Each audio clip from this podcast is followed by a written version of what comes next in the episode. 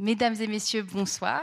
Au nom du Club 44, je vous souhaite une très chaleureuse bienvenue pour cette soirée où nous aurons le grand plaisir d'entendre Eric Neveu nous parler des mouvements sociaux. Je me permets de vous annoncer notre prochain rendez-vous. On change euh, radicalement de, cap puisque avec euh, Monsieur Yvan Bourgnon, il sera question de son périple autour des mers, un autre type de mouvement d'une aventure, d'une véritable odyssée. Euh, il a rencontré toutes les difficultés possibles et imaginables, mais il ne l'a pas lâché. Il a, il a, accompli ses 55 000 kilomètres autour du globe et viendra nous, en parler. Euh, vous connaissez certainement euh, les, frères Bourgnon. Malheureusement, son frère a disparu en mer, mais Yvan Bourgnon, lui, poursuit dans cette passion de la, mer et donc il viendra nous parler de, de ce voyage incroyable. Sinon, je vous rappelle l'exposition de photographie de Gabriele Kirienti, à corps perdu. Euh, c'est un travail fait sur des, femmes qui ne sont pas des modèles pour présenter le corps de la femme sans phare, sans filtre, dans sa réalité, dans, sa, dans sa, son imperfection. Et c'est un travail très très beau, très touchant, qui est décliné en, deux temps. Sur l'écran euh, vous voyez défiler des images, c'était une première étape qu'il a réalisée avec son iPhone, avec des plans rapprochés, ou une sorte de paysage où on ne reconnaît plus très bien le corps humain. Et puis ensuite, il a voulu redonner euh, l'entier du corps, sans les visages, pour préserver de l'anonymat aussi de ces modèles qui ne sont, comme je l'ai dit, pas, pas des professionnels. Et donc voilà, ce travail extrêmement touchant, le regard d'un homme sur les vraies femmes, nous quoi, enfin moi en l'occurrence. Donc voilà, je me permets de remercier la librairie Payot qui est là avec quelques-uns des ouvrages d'Éric Neveu. Merci euh, pour cette présence. Merci évidemment à l'AJM, à l'Académie du journalisme et des médias de l'Université de Neuchâtel euh, qui nous a permis justement d'accueillir Éric Neveu. Nous avons effectivement profité euh, de la présence d'Éric Neveu qui donne des cours aux étudiants pour l'accueillir aussi ici au Club 44. Et on est toujours ravis de pouvoir profiter, bénéficier de cette convention avec l'Université de Neuchâtel. Alors, comme je disais, c'est un peu l'occasion qui a fait le larron, mais on, est ravis puisque euh, c'est vrai que la question des mouvements sociaux, j'ai l'impression que désormais ça fait partie de notre quotidien, euh, que ce soit Nuit debout, que ce soit les indignés. Euh, désormais, c'est quelque chose qui fait, bien sûr qu'il y avait eu mai 68, mais là on a l'impression d'avoir une constante et c'est vrai qu'il y a peut-être ce désir des citoyens d'être dans, quelque chose de plus participatif. Et donc on, va avoir justement avec Eric Neveu comment naît un mouvement social, protestation, contestation, comment tout ça s'organise. Et euh, je, me réjouis beaucoup de l'entendre parce que je suis sûre que ça va nous donner quelques clés de lecture. je me permets de vous le présenter très brièvement puisque c'est lui que vous êtes venu entendre et je le remercie encore une fois d'être là avec nous ce soir. Donc je rappellerai qu'il est professeur de sciences politiques, ancien directeur adjoint à l'AREN, à Rennes, voilà. Éric Neveu a traité de nombreux sujets dans sa carrière, qualifiant son rapport aux sciences de rapport nomade. Il a traité donc la sociologie des mobilisations, enfin, et ses sujets de prédilection, pardon, sont la sociologie des mobilisations, les médias, et c'est justement le sujet euh, de son intervention auprès des étudiants de l'AJM en lien avec la démocratie, mais aussi l'espace public, les gender studies, les cultural studies, les usages sociaux des sciences sociales, la genèse et la vie des problèmes public. Il a signé de très nombreux ouvrages. Je citerai simplement Boys Don't Cry, les coups, les coups de la masculinité, euh, une direction avec Delphine Dulong et Christine Guyonnet. Les mots de la communication politique, euh, en 2012 aux, aux Presses Université du Mirail à Toulouse. Et aux éditions de la découverte, la sociologie du journalisme ou encore sociologie des mouvements sociaux dont il sera question ce soir. On a un des plus grands, spécialistes pardon, de la question et je me réjouis beaucoup de l'entendre et je lui cède la parole. Et très bonne soirée à tous.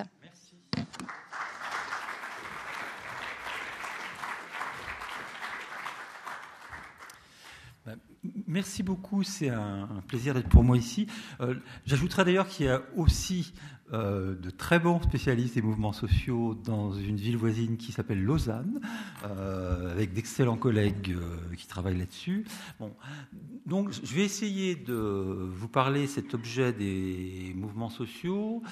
Alors, par convention, bon, je vais essayer de donner des exemples et des illustrations, sinon ça n'a pas de sens, mais euh, je ne vais pas essayer de me brancher sur l'actualité ou euh, de chevaucher l'actualité, ce qui vous empêchera absolument pas de poser des questions et qu'on échange sur des, cas plus chauds ou plus récents. Euh, mais au, fond, souvent l'ambiguïté, quand on demande aux gens qui font des sciences sociales de parler sur des problèmes peut être connectés à l'actualité, c'est que soit on leur demande ce qu'ils ne peuvent pas fournir, par exemple des prophéties. Qu'est-ce qui va devenir du mouvement en cours? J'en sais bougrement rien. Euh, il y a tellement de facteurs euh, qui jouent, il y a un tel élément d'imprévisibilité. Euh, qu'est-ce qui se passe si les violences, qui sont un élément singulier des mouvements actuels, aboutissent à mort d'homme de quel côté ce soit euh, ça enclenche une dynamique que personne ne contrôle, ou euh, ce qu'on nous demande des fois et qu'on ne devrait pas nous demander, euh, ce sont des opinions ou des jugements normatifs. Est-ce que c'est bien, est-ce que c'est mal? Bon, J'ai des opinions sur ces choses en tant que citoyen, mais a priori, si je viens parler des mouvements sociaux, c'est pas en tant que citoyen pour donner mon opinion. chacun de vous peut le faire. c'est parce que j'ai essayé de travailler un peu sur la, question. Donc, je, vais essayer de vous proposer deux choses. Peut-être ce que je peux apporter, c'est-à-dire dans un premier temps, essayer de faire un geste qui ressemble un peu à l'ouverture d'une boîte à outils et euh, vous proposer euh, quelques outils, euh, pour être précis, il y en aura cinq, sur un certain nombre de concepts qui permettent de penser euh, qu'est-ce que c'est qu'un mouvement social, est-ce que c'est si évident que ça, qui se mobilise plus que d'autres, euh, etc. Et euh, dans un deuxième temps, peut-être essayer de me placer dans la situation où un mouvement social existe, où il est déclenché, et de poser un certain nombre de questions sur sa dynamique. Alors, je vais essayer de faire ça en une heure. En général, j'ai plein de notes parce que j'ai la terreur de ne pas tenir le temps qui m'est imparti. Et inévitablement, j'ai deux fois plus de notes que euh, le temps qui m'est imparti. Donc il faudra me faire des petits signaux moulin à vent tout à l'heure, euh, au bout d'une heure quarante, pour me dire de quitter la première partie. Bon, euh, alors, peut-être question pratique au départ. Bon, qu'est-ce qu'on appelle un mouvement social? Alors,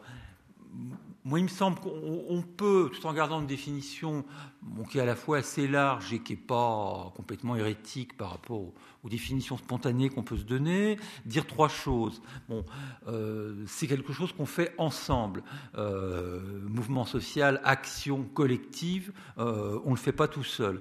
Donc ça suppose d'arriver à mettre en mouvement des groupes, des réseaux, un processus qui est de fabriquer du nous et de créer des solidarités, mais euh, il faut une masse minimale.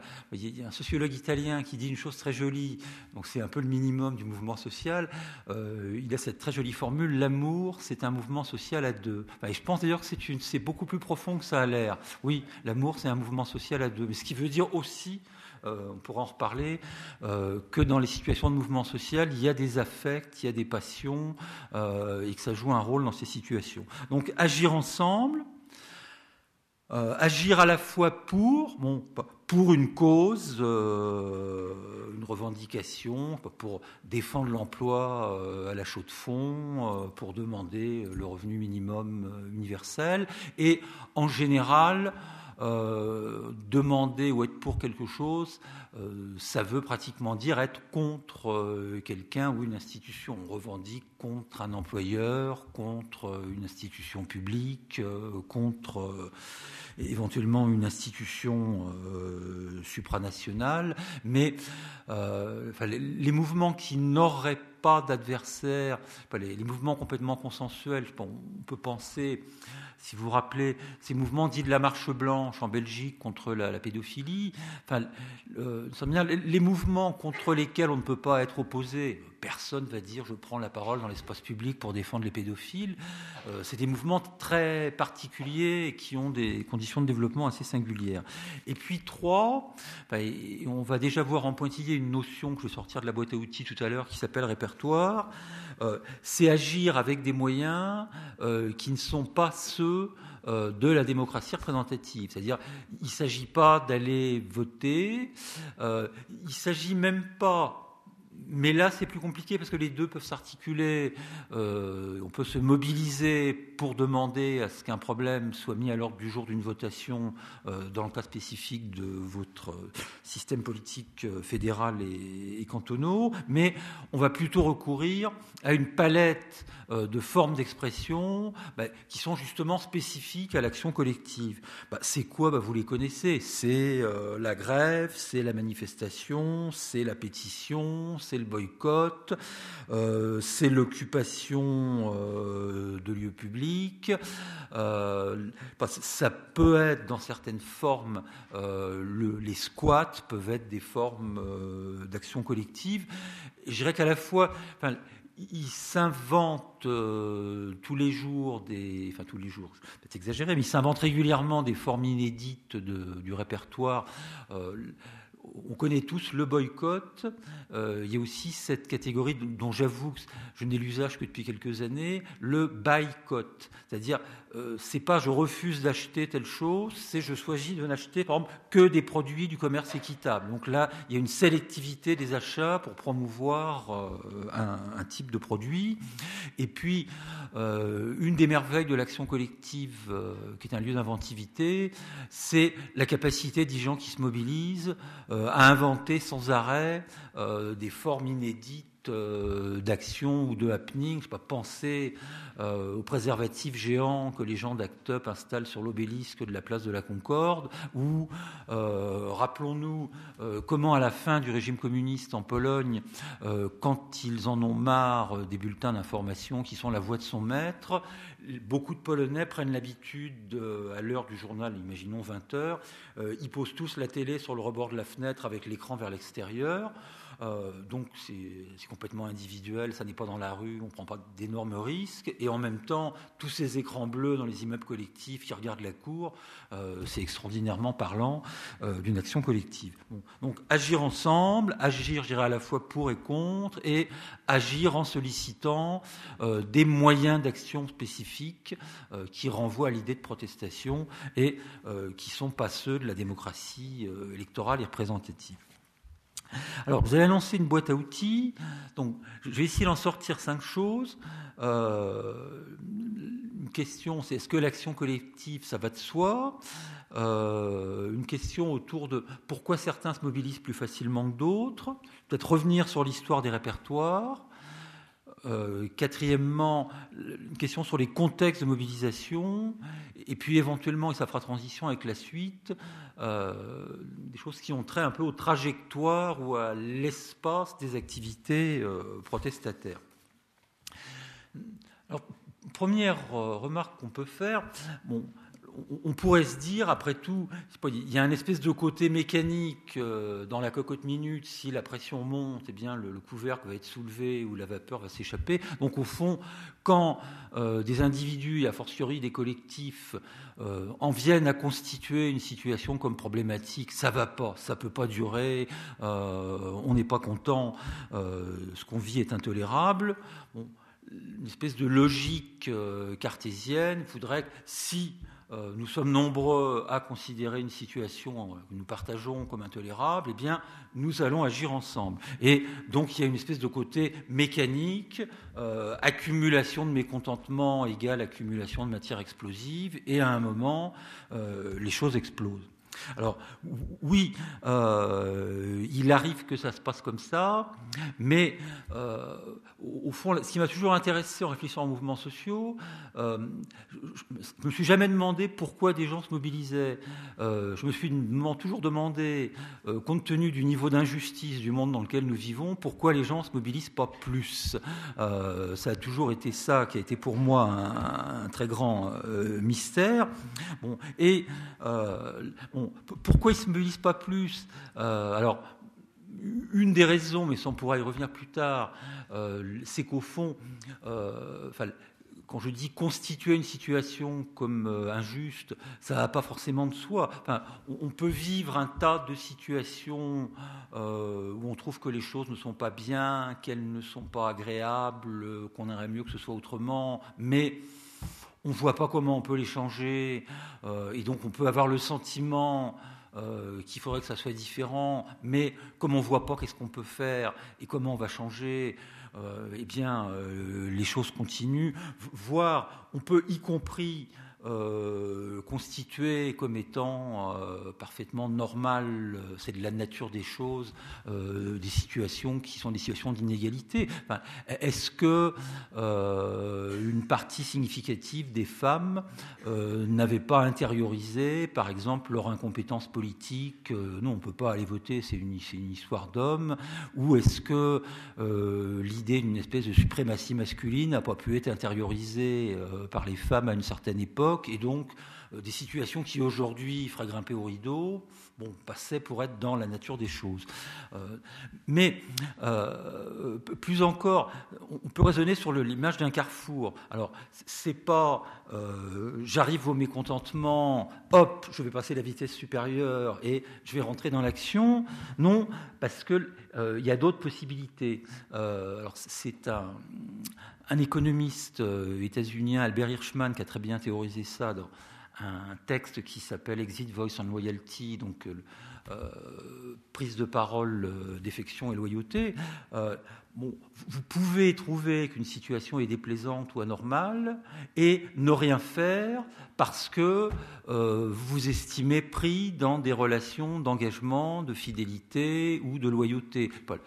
Supposons par convention que il s'avère que les véhicules de la marque Jaguar euh, soient remplis de défections, l'allumage tombe en panne sans arrêt, euh, ça ne marche pas. Ouais, mais vous avez une Jaguar, j'ai une Jaguar, et ça emmerde tellement les voisins, ils sont tellement jaloux que euh, on ne va pas dire c'est des voitures qui marchent pas.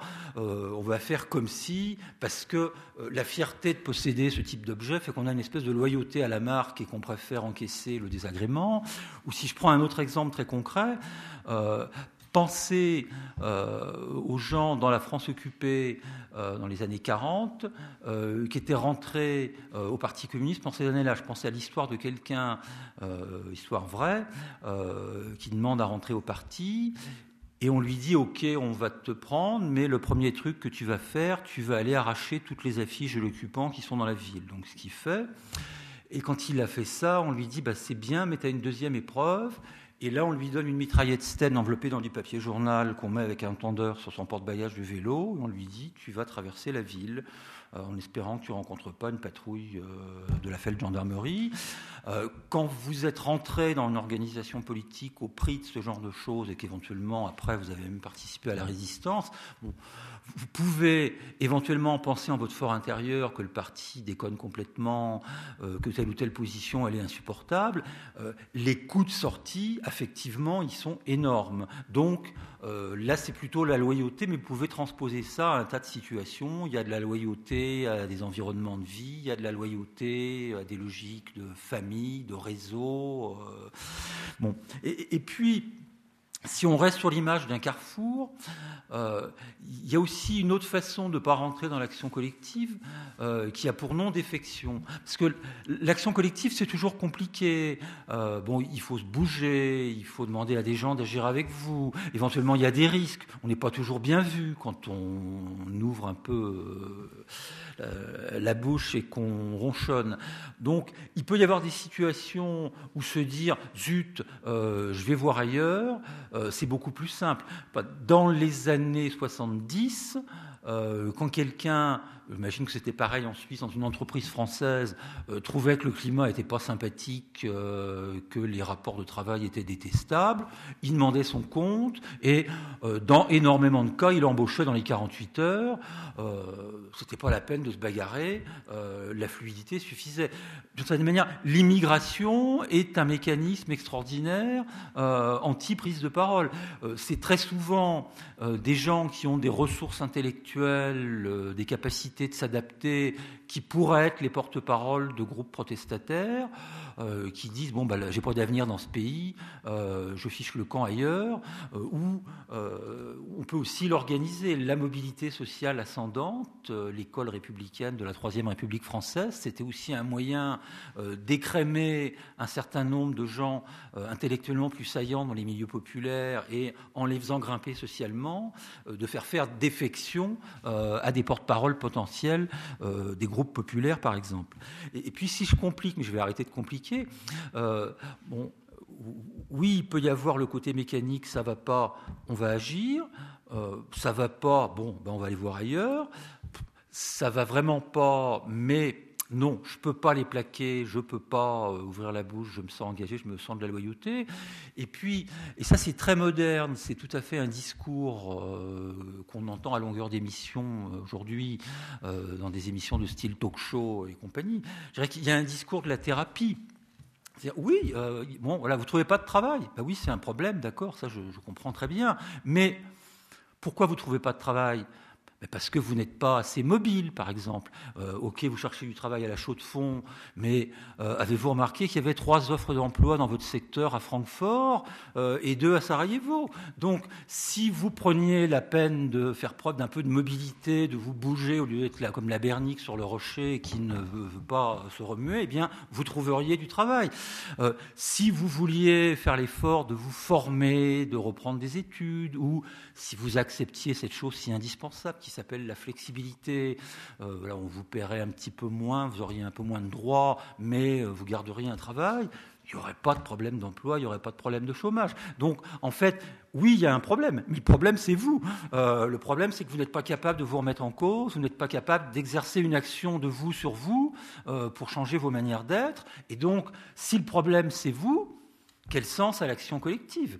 Euh, bah, Prenez-vous en main, remuez-vous, amendez-vous, et euh, on va trouver la solution. Or, on pourra éventuellement en reparler, mais nous vivons euh, dans une époque où ce discours de la thérapie, de la responsabilité individuelle, il est extrêmement présent. Enfin, je suis pour la responsabilité individuelle, mais on ne peut pas non plus renvoyer tous les problèmes à la responsabilité des victimes peut-être deuxième question, ou deuxième petit bout de boîte à outils. Qu'est-ce qui fait euh, qu'il y a des catégories sociales euh, qui ont l'air de se mobiliser beaucoup plus facilement que d'autres, euh, et au fond d'autres qui paraissent même congénitalement incapables de le faire? alors, d'abord, il y a peut-être un distinguo qu'on peut faire. les, groupes sociaux quoi qu'on mette derrière ce mot-là, euh, ont des besoins très inégaux euh, de recourir à des logiques d'action collective. Pour dire les choses très simplement, euh, il y a des groupes qui, en raison des responsabilités sociales, du pouvoir social qu'ils exercent, sont directement connectés aux autorités, ont la possibilité de forcément de se faire entendre systématiquement, mais au moins de se faire écouter et d'influer sur les décisions. Et donc, si vous êtes autour de la table euh, où les décisions se prennent, vous n'avez pas besoin de descendre dans la rue pour demander qu'on vous écoute. Euh, donc déjà, euh, c'est plutôt une arme de gens qui sont relativement extérieurs ou sans prise directe sur les processus de, décision. Et, puis, là, je vais utiliser un autre sociologue, encore un américain, euh, Tilly, euh, Tilly propose une espèce de formule mémotechnique, CAT-NET. Euh, c'est-à-dire, qu'est-ce qui fait, si je fais une comparaison physique, qu'il y ait des groupes qui soient conducteurs de l'action collective, comme on dit que le cuivre est conducteur de l'électricité, et d'autres qui ne sont pas conducteurs de l'action collective ben, D'une part, ça dépend d'un sentiment, enfin, d'une appartenance objective et subjective à une catégorie. Alors une catégorie, c'est quoi? Bah, Je sais pas, c'est être un homme, euh, c'est être une personne âgée, c'est être suisse, c'est être euh, ouvrier. Donc, euh, jusqu'à quel point le groupe dont on parle est un groupe qui a une espèce d'existence objective évidente, je sais pas, penser à une ville ouvrière où il y a une grande densité, où il y a des habitats collectifs, où les gens sortent de l'usine à la même heure. Euh, donc à la fois, il y a une espèce d'objectivité du groupe, et puis subjectivement, pour reprendre un mot qui pue à la mode, il y a une conscience de classe, le sentiment qu'on fabrique, on est membre d'un nous, nous les ouvriers, ou je sais pas, nous les vignerons, euh, nous ce que vous voulez. Euh, éventuellement, d'ailleurs, l'appartenance à ces catégories elle peut aussi être confortée par des dispositifs institutionnels. Euh, vous faites en France, vous faites partie d'un grand corps euh, issu des grandes écoles. c'est une forme d'objectivation un échelon tout à fait différent. Vous avez ce qu'on appelle joliment la carte vermeille. C'est bien la preuve que vous faites partie des seniors ou vous avez un régime de retraite ou un régime de protection sociale particulier qui atteste que vous appartenez à un groupe. Et alors, il va y avoir des groupes euh, où toutes ces choses-là se superposent, c'est-à-dire il y a vraiment des propriétés objectives qui font que les gens euh, bah, sont, non pas pareils, on n'a jamais pareil, mais sont proches. Euh, il peut y avoir un élément, je dirais, d'écologie qui renvoie à l'habitat, à la vie quotidienne des organisations qui structurent le groupe, euh, qui créent vraiment un sentiment très fort. Et puis, euh, il y a la fameuse formule de Marx sur les, paysans parcellaires à l'époque de Napoléon III. Euh, oui, ils, forment un groupe comme des pommes de terre dans un sac forment un sac de pommes de terre, c'est-à-dire ils ont le même statut, mais ils vivent chacun dans leur coin d'une manière quasi autarcique, et en réalité, ils n'ont pas ce sentiment de solidarité. Donc voilà pour quatre catégorie. Euh, et bon, net, network, réseau. Euh, une autre chose qui lie les humains entre eux, c'est des formes de sociabilité volontaire. Voilà, je viens à toutes les réunions du Club 44 et euh, j'y retrouve mes amis à l'entrée. On a vraiment le sentiment de former un groupe de gens sympathiques où euh, je suis enseignant, ça c'était la France des années 50, je passe mes vacances sur un terrain de camping, euh, des groupes de camping universitaires avec d'autres euh, enseignants, et j'assure les permanences de la mutuelle des instituteurs, et j'ai d'ailleurs épousé une institutrice. Bon, donc on a des univers où il y a tout un tas de sociabilités volontaires, celle des loisirs, celle de la vie associative, mais ça peut aussi être la ce qu'on appelle l'endogamie euh, qui euh, se cumule. Et euh, si dans un groupe, il y a à la fois un très fort sentiment d'appartenance à une catégorie et qu'en plus le tissage est renforcé par des sociabilités volontaires qui lient les gens, j'ai vécu il y a très longtemps, c'est des souvenirs reconstitués, euh, dans une petite ville de l'Ardèche, euh, où une chose que découvraient les nouveaux venus, c'est que tout était structuré par le fait que c'était un des endroits peu fréquents en France où il y avait des protestants et des catholiques. Et donc on apprenait très vite, mes parents étaient catholiques, euh, qu'il y avait une pharmacie pour les catholiques et que l'autre c'était pour les protestants, et que la plupart des commerces étaient dédoublés, bon, et qu'en fait il était de bon goût de rester dans son réseau. bon, voilà, on produit du, groupe comme ça. donc on va dire que plus euh, il y a euh, du 4 de catégorie, et plus il y a du net, donc plus il y a ce que Tilly appelle du catnet, ben, plus c'est des groupes qui sont capables de se mobiliser et euh, qui sont conducteurs euh, des possibilités euh, d'action collective. Je ne sais pas si ça vous dit quelque chose et sous quel titre il a pu passer en Suisse. il y a ce film anglais qui date d'il y a une dizaine d'années, Brastoff, qui racontait l'histoire d'une fanfare de mineurs dans un, une mine de charbon et qui met très bien en scène ces, solidarités, ces, C'est-à-dire, l'orchestre, il est aussi formé des mineurs et euh, les, consécrations euh, de ce brass band dans les concours, c'est une espèce de reconnaissance du groupe ouvrier et de la collectivité euh, territoriale. tout ça se cumule. Bon, donc, je pense qu'à travers deux petits curseurs, euh, catégorie, capacité à faire du réseau. Euh, je pense qu'on a une petite idée euh, comment il y a des écarts entre les groupes dans les capacités à se mobiliser. troisième petit morceau de boîte à outils, l'histoire des répertoires. Alors, on, peut faire des listes et puis euh, ça vous la reconstituerez facilement. Euh, prenons une feuille de papier et jouons à lister euh, dix formes de protestation. ce qui est peut-être plus intéressant, et là c'est toujours ce monsieur qui s'appelle Tilly qui invite à réfléchir à ça. En fait, Tilly dit que bon, répertoire, ça renvoie à la fois à l'idée d'un choix on a toute une palette. Ça renvoie aussi à la connotation musicale. Enfin, il y a des façons d'exécuter euh, le même morceau euh, qui sont tout à fait différentes. On peut y compris l'exécuter au sens de le massacrer. et donc, il y a un espace de façon de, jouer ou, de chanter quelque chose. Mais ce que dit aussi Tilly, c'est qu'il y a de relatives cohérences des répertoires qui sont définis par des moments historiques. Alors, je ne vais pas vous embêter euh, avec trop de détails, mais euh, ce qui dit, par exemple, c'est que, en gros, jusqu'au moment, on va dire de la révolution industrielle pour faire simple, euh, il y a tout un ensemble de logiques qui en sert l'action collective. C'est-à-dire, en, général, elle se déroule toujours localement sur les lieux ou un phénomène considéré comme injuste ou justifiant qu'on se mobilise et euh.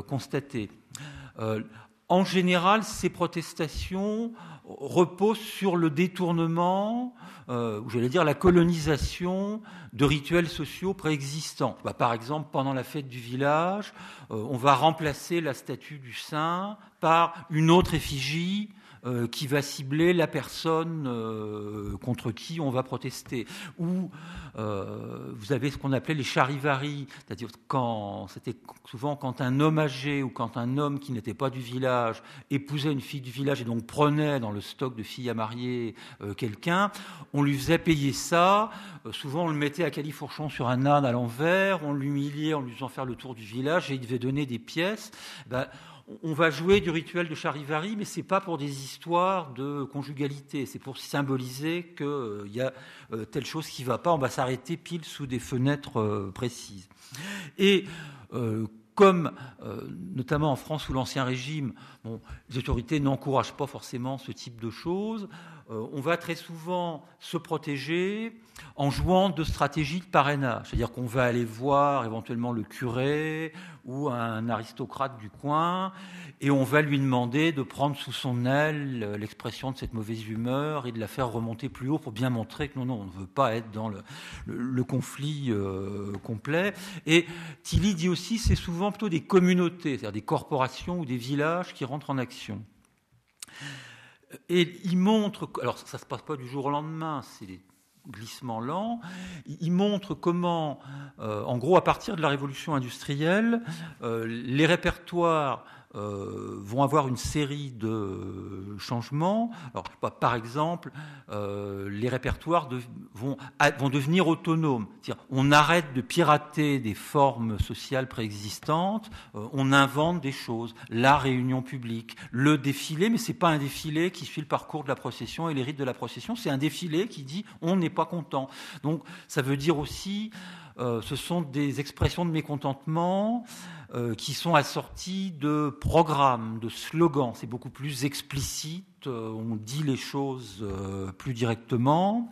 Et les tendances aussi sont les tendances, par exemple, à la nationalisation, ou tout au moins à l'expansion géographique des mouvements. On va protester à la grande ville voisine, éventuellement, on monte à la capitale, et on voit aussi que les types d'intérêts ou de groupes qui rentrent en action sont beaucoup plus sectorisés. On va voir des professions, on va voir euh, pas des, groupes qui ne sont pas euh, des communautés comme les villageois ou les membres de la corporation se manifester. Et la question qu'on peut se poser aujourd'hui, c'est en fait, est-ce que nous ne sommes pas, alors c'est une question, c'est pas une assurance, est-ce qu'on n'est pas en train de voir euh, émerger une nouvelle génération euh, de répertoires. Alors, ça voudrait dire, par exemple, que euh, les médias radio, télé, presse, évidemment Internet, euh, jouent un rôle de plus en plus important et sont sollicités pour être les haut-parleurs ou les instruments de coordination de la protestation. Pensez, euh, alors on a dit beaucoup de bêtises, mais au, rôle qu'ont pu jouer les réseaux sociaux dans les manifestations pendant les printemps arabes. Alors, je dis on a, beaucoup, on a dit beaucoup de bêtises. Bon, personne ne va aller risquer de se faire tuer parce qu'il y a un appel sur les réseaux sociaux. Il faut peut-être rappeler des choses aussi banales que ça. Il faut vraiment être très mécontent et se dire que ça a un sens de risquer sa peau. Et c'est pas un tweet qui suffit à fabriquer ça. Mais effectivement, j'ai des copains qui étaient à Istanbul pendant les, affaires de Gezi, bah, entre autres les réseaux, ça permet de dire euh, la police barre complètement ces rues-là, mais euh, vous pouvez arriver à l'endroit prévu en passant par tel endroit et euh, d'avoir des niveaux et des vitesses de coordination qui sont tout à fait considérables.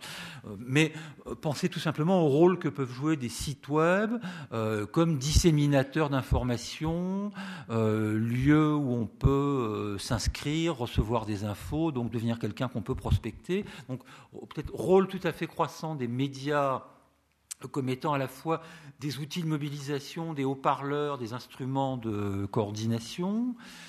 Euh, je pense qu'on est aussi rentré dans des séquences euh, qui sont marquées par l'internationalisation euh, de beaucoup de dimensions de euh, protestation. Alors, on peut penser spontanément à toutes ces protestations quand il y a les G7, les G8, les G machin, les G20, mais il suffit d'être sur quelques listes de diffusion pour recevoir régulièrement des invites à signer des protestations électroniques pour alerter les députés européens. Vous, vous n'avez pas droit à ça, vous n'avez pas de chance. Euh, mais euh, je peux alerter mon député, enfin ceux qui me représentent à Bruxelles, euh, sur telle ou telle chose. ce qui serait nouveau aussi, c'est la place croissante que prendrait l'expertise dans les répertoires de protestation. C'est-à-dire l'idée que sur un certain nombre de dossiers, je ne pas penser à des choses environnement, santé publique, liberté d'expression ou de communication, ben, paradis fiscaux et contrôle des, flux financiers ou de l'acquittement de l'impôt. Euh, bon, ce sont des dossiers qui demandent de plus en plus de connaissances précises, euh, techniques, d'être capable d'argumenter euh, en face de gens qui maîtrisent ça sur le bout des doigts. Et donc l'idée d'une espèce de technicisation, d'expertisation croissante dans les répertoires de protestation. Vous ne pouvez pas simplement dire c'est très vilain les pollueurs qui tuent les abeilles euh, il faut que vous puissiez dire, voilà, j'ai des raisons précises de penser que tel insecticide euh, a des effets sur les insectes euh, butineurs et de vous appuyer sur de la littérature scientifique. Et, du coup, d'ailleurs, souvent, on, parle, pour condenser tout ça, de l'idée d'une ONGisation euh, d'une partie des répertoires de protestation. C'est plus euh, technique et scientifique. Il faut vraiment argumenter de façon précise. Ça joue sur des réseaux euh, internationaux et ça essaie de trouver des, espaces médiatiques. Alors, bon, est-ce que cette nouvelle génération, elle est acquise? Je pense qu'il vaut mieux raisonner en disant qu'il y a toujours plusieurs générations qui coexistent. C'est-à-dire, euh, c'est pas des choses qui basculent du jour au lendemain. Euh, on voit se mettre en place peut-être une nouvelle génération de, répertoires, mais euh, qui n'ont pas éradiqué les précédents. Quatrième euh, chose dans ma boîte à outils, euh, alors si j'essaie de dire ça avec des mots simples, mais souvent ils ne sont pas assez compliqués, on va dire euh, les contextes importent. si je veux faire l'important, je vais dire ah la structure des opportunités politiques. Bon, alors si on dit ça simplement, bah, l'idée c'est que en quelque sorte la même énergie je crois qu'on peut mesurer au nombre de gens qui descendent dans la rue, qui signent une pétition, qui donnent de l'argent, euh, qui sont décidés euh, à prendre tel ou tel niveau de, risque ou d'engagement. le même quantum d'énergie mobilisée n'a pas mécaniquement les mêmes rendements. Euh, en fonction de la manière dont euh, sont constitués des rapports de force. Alors, qu'est-ce qu'on peut faire jouer?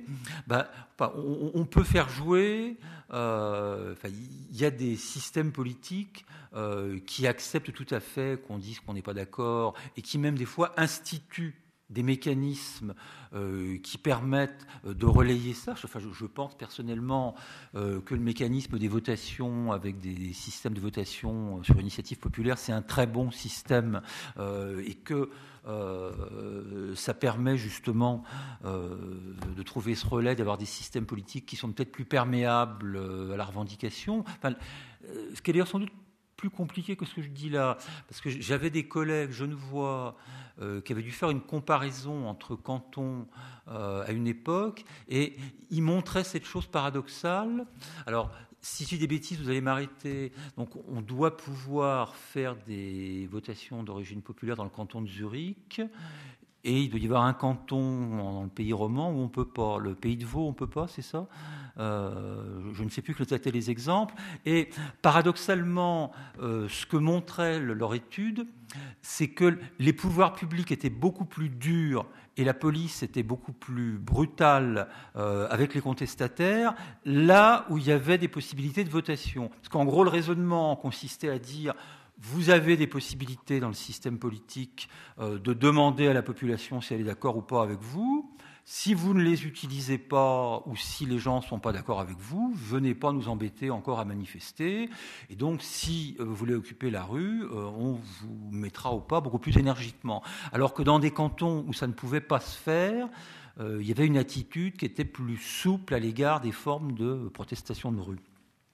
Mais euh, bon, un autre paramètre, c'est par exemple aussi le fait que les cultures de maintien de l'ordre euh, sont pas les mêmes d'un pays à l'autre et même qu'elles évoluent dans le temps. Euh, j'avais été stupéfait quand j'avais lu il y a un certain nombre d'années les chiffres, enfin, le nombre de gens qui sont morts sous les coups de la police dans des manifestations en Italie entre les années 45 et les années 70. Euh, c'était pas anecdotique. Ils avaient la main très lourde, les policiers italiens. Euh, alors que aujourd'hui, euh, en Allemagne, que les imaginaires français associent facilement à des méthodes plus musclées, vous avez des corps de police qui répondent à l'agréable nom de discussion commando et qui sont là pour venir dire aux manifestants les plus excités, s'il vous plaît, calmez-vous, c'est pas la peine, ça va mal tourner. Donc, selon aussi les types de culture, quand je dis de la police, c'est au sens de policer, au sens de réguler la, protestation. Euh, les choses peuvent beaucoup bouger. Et je pense qu'il faut aussi penser, euh, l'exemple des votations est une bonne illustration, que les États et les pouvoirs publics ont eux aussi, d'une certaine manière, un répertoire, c'est-à-dire ont toutes sortes de filtres et d'instruments avec lesquels euh, ils peuvent moduler les répertoires et les formes de la protestation. Un exemple très simple, euh, le jour où des associations euh, qui s'intéressent à l'environnement urbain, aux grands équipements ou à la qualité de l'environnement, vous leur donnez le droit d'ester en justice et de poursuivre les grands projets, euh, en général, la majorité des militants quittent les rues pour aller vers les prétoires, euh, parce qu'éventuellement, ils s'aperçoivent qu'ils bloquent plus de projets en faisant du contentieux administratif en France euh, qu'en descendant dans la rue. Et donc, si vous prenez des curseurs comme le fait de donner ou de pas donner à des mouvements le droit de recevoir des dons et legs, de bénéficier d'un régime fiscal particulier, si vous prenez les syndicats, vous pouvez donner des monopoles de représentation ou définir des conditions de représentation d'une certaine manière, vous pouvez un peu choisir vos interlocuteurs, euh, vous pouvez ouvrir des lieux de concertation, mais où vous faites comprendre que les gens qui se comportent comme des malappris, qui font des violences ou qui sont trop bruyants, ils ne seront pas invités. Bon, il y a toute une palette d'outils qui ne sont pas coercitifs, qui sont coopératifs et qui permettent euh, de canaliser la protestation. Et puis il y a bien évidemment euh, structure des opportunités politiques bah, le fait qu'il euh, y a des moments où, par exemple, s'il y a un grand sujet qui crée des tensions, un gouvernement peut avoir intérêt à acheter du lest euh, s'il est en début de mandat, que les gens se mobilisent sur un projet qui n'est pas vital pour cette équipe gouvernementale, il vaut peut-être mieux euh, laisser tomber et puis passer à autre chose. Euh, quand Nicolas Sarkozy, à un an de la présidentielle, s'est embringué dans sa réforme des retraites, il y a des mobilisations énormes, beaucoup plus grosses que maintenant, mais il ne peut pas céder. S'il cède, bon, le Front National va dire Ah ah, on vous avait bien dit que c'était un trouillard et que dès qu'il y a un million de gens dans la rue, donc même si le curseur des manifestants augmente, il ne cédera pas. Et de la même manière, euh, j'ai dit que je ne parlerai pas d'actualité, euh, je redoute que notre équipe euh, gouvernementale actuelle ne cède pas sur la loi El Khomri. Ils ont été ridicules 20 fois de suite, la 21e est fatale. et donc, quand on sait déjà tirer une rafale entière dans chaque pied avec l'histoire de la déchéance de nationalité. Bon, c'est compliqué de dire trois mois après, pousse euh, sur la loi El Khomri. Ou si, euh, autre exemple, vous avez dans une majorité parlementaire un gouvernement qui ne tient que parce qu'il a le soutien de cinq députés d'un groupe marginal et que les cinq députés disent si vous écoutez pas les manifestants là-bas, nous on se barre. Bon, euh, le même niveau de mobilisation, euh, si vous combinez tous ces paramètres, euh, va pas produire les mêmes résultats. Donc c'est pour ça d'ailleurs que l'idée, je vais prévoir, bon, ça me paraît très prétentieux parce que justement, on ne peut pas mettre en équation tous ces paramètres-là et encore tous ceux que je n'ai pas évoqués peut-être dernière chose, et je vais euh, l'évoquer plus rapidement dans la boîte à outils, euh, sinon ça sera comme j'ai dit au bout d'une heure quarante. J'arriverai à la deuxième partie. Euh, je voudrais juste suggérer que, enfin, à, la fois, il faut penser les mouvements sociaux comme une chose à part, donc on peut définir avec les critères que j'ai essayé d'évoquer au départ, il y a vraiment un univers de la protestation, de l'action collective qui a sa singularité. Et en même temps, euh, il ne faut pas euh, bâtir des murailles de Chine avec d'autres catégories. C'est-à-dire, par exemple, il y a une chose qu'on appelle les groupes de pression. On va dire non, c'est pas du tout pareil. Effectivement, c'est pas pareil au sens, par exemple, où les groupes de pression, en général, ils sont beaucoup plus institués. Ils ont, par exemple, des statuts juridiques. Il n'y a pas de statut juridique ni un siège social de la manie de, de nuit debout. Euh, donc, un groupe de pression, il va éventuellement avoir un patrimoine, des statuts juridiques, euh, peut-être euh, du personnel, etc. Mais on peut aussi considérer que, un peu sur la métaphore des volcans éteints, pas mal de groupes de pression ont été à un moment de leur histoire des mouvements sociaux qui ont relativement réussi, qui se sont en quelque sorte solidifiés. le syndicalisme, euh, c'est euh, dans l'entre-deux. Et, éventuellement, d'ailleurs, vous allez avoir des groupes d'intérêt qui, à un moment donné, voyant qu'ils ne sont pas entendus ou qu'ils estiment avoir perdu l'oreille des autorités, vont remettre en marche des répertoires d'action collective.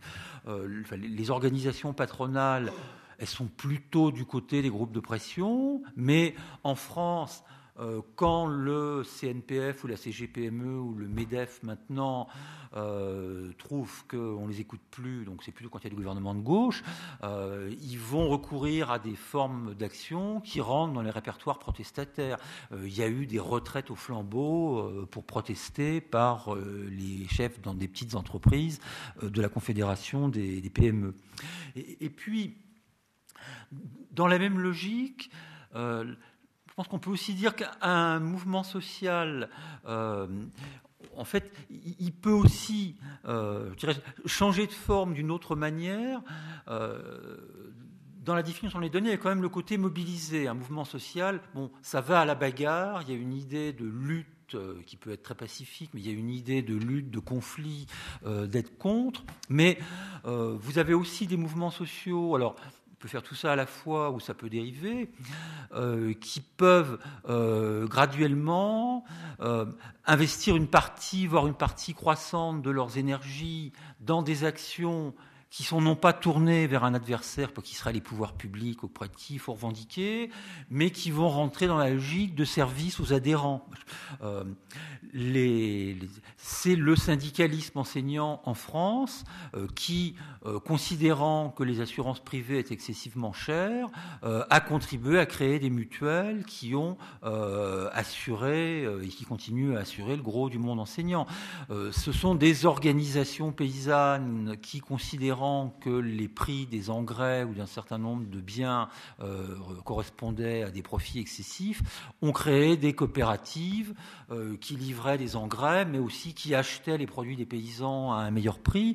Donc on peut aussi avoir des mouvements sociaux euh, qui prennent des formes d'institutionnalisation, bah, qui relèvent du service aux adhérents, voire de prestations marchandes. Et donc l'idée que je veux introduire, c'est il n'y a pas de muraille de Chine, euh, on peut avoir des trajets euh, qui vont euh, du mouvement social au groupe de pression. on peut avoir des mouvements sociaux qui rentrent dans ce qu'on appelle parfois la logique du self-help. On se prend en main nous-mêmes, on règle nos problèmes nous-mêmes, le mouvement coopératif étant un exemple. Et puis, c'est tellement évident que je ne vous l'ai pas dit, mais vous l'aviez en tête, un mouvement social, il peut se transformer en parti politique. Euh, le mouvement des petits commerçants Poujade euh, en, France dans les années 50, les Verts euh, en France, en Allemagne, et je pense que c'est la même chose ici, ou la Pologne post-communiste. Euh, j'arrive plus à me rappeler, ça veut s'appeler Samo Brovna, je ne garantis pas mon accent polonais, mais il y a un mouvement euh, d'agriculteurs polonais euh, qui était un syndicat qui s'est transformé en parti, qui s'est replié sur les activités syndicales, qui s'est repartisanisé après avec un espèce d'aller-retour. Donc il y a de la fluidité. Alors, supposons maintenant, euh, ça y est, euh, il y avait une bonne structure d'opportunité politique, euh, les responsables du mouvement étaient stratèges, ils ont pigé les bons répertoires, ils ont mobilisé des masses de gens parce qu'il y avait une bonne catenette, ils ont réussi à l'embranchement voulu à aller tout droit dans la direction, il y a des pancartes action collective, ils ont fait une ceinture pour dire non, n'allez pas vers défection, n'allez pas vers loyauté, donc ça y est, ça barde euh, ça flamboie. Alors, peut-être trois, quatre euh, questions. Euh, bon, ça va donner quoi et ça sert à quoi? Après tout, si on est français, depuis 95, les gens qui descendent dans la rue, euh, quand je fais pas des conférences, euh, ça m'arrive de le faire, pas simplement pour observer. Euh, bon, on a plutôt eu des motifs d'être déçus que des motifs de jouer Tarzan et de dire grande victoire. Enfin, la, la, mobilisation sur la réforme du financement des retraites à la fin du mandat de Sarkozy, ben, c'était énorme en termes de cortège. Euh, les résultats, ils ont été extrêmement maigres. La mobilisation actuelle, elle est sensiblement moins importante en nombre de participants, mais ce n'est pas anecdotique. Euh, bon, oh, alors on pourra dire, oui, il y a un certain nombre de dispositions qui ont été retirées, mais euh, si la loi est votée, ça ne sera pas une grande victoire. Donc, à quoi aboutissent les mouvements sociaux? Alors, d'abord, il faut peut-être commencer euh, par dire, bah, il arrive qu'il gagne quand même. Euh, et euh, c'est même des choses qui ne sont pas exceptionnelles.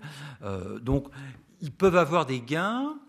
Alors, il y a une façon très simple de dire ils peuvent avoir des gains. Voilà, ils ont demandé telle chose et ils l'ont eu, ou ils ont eu les trois quarts de ce qu'ils demandaient, ils ont bloqué la réforme, ils ont fait retirer telle disposition, on a obtenu une hausse de salaire, etc. Bon, oui, ça c'est ce qui est plus visible, mais euh, on peut aussi obtenir des gains dans un mouvement social euh, qu'on appelle dans le jargon des gains procéduraux. C'est-à-dire, vous avez aussi gagné un changement des règles du jeu.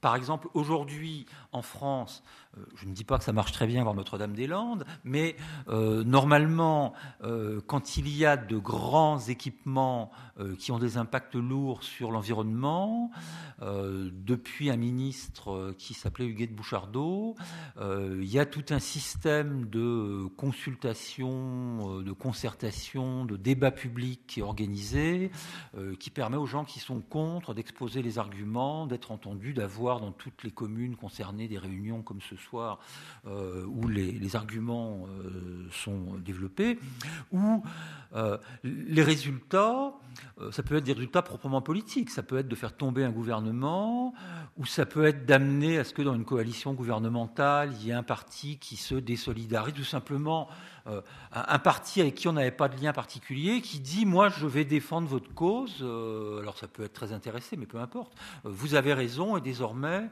je vais être votre porte-parole. Euh, qu'est-ce que ça fabrique? Qu'est-ce que ça sert?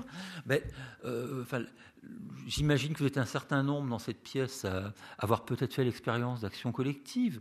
Euh, c'est extrêmement gratifiant du point de vue des sociabilités que ça peut créer. oui, c'est des moments où il y a des choses qui s'appellent des affects, de la chaleur, de l'amitié, du sentiment d'être nous, euh, de la fierté d'être nous qui fonctionne. Bon, il y a aussi d'ailleurs de très mauvaises vibrations. Euh, ça peut aussi être des expériences où les gens ont le sentiment d'avoir été manipulés, l'impression d'avoir beaucoup donné et que finalement on vous a peine dit merci, en plus vous avez perdu, donc c'est pas simplement des, des, sentiments gratifiants, mais c'est des moments à très forte intensité émotionnelle. Qu'est-ce que ça produit? Euh, je pense que ça révèle aussi des gens. Euh, bon, comme c'est quasiment un auteur suisse, il est passé par ici, je peux citer Lénine. Euh, Lénine disait qu'on reconnaît une révolution à ce qu'elle multiplie par 10 le nombre des gens capables de prendre des initiatives. Mais je veux dire, c'est pas simplement une jolie formule dans un bouquin. les situations de mobilisation sont des situations où des gens que personne n'avait remarqué, qui n'avait pas fait preuve de charisme, de qualité extraordinaire, d'un seul coup, bon, on découvre que c'est les organisateurs, euh, que c'est des gens qui n'ont pas peur de prendre la parole en public et qui sont très convaincants et très euh, brillants.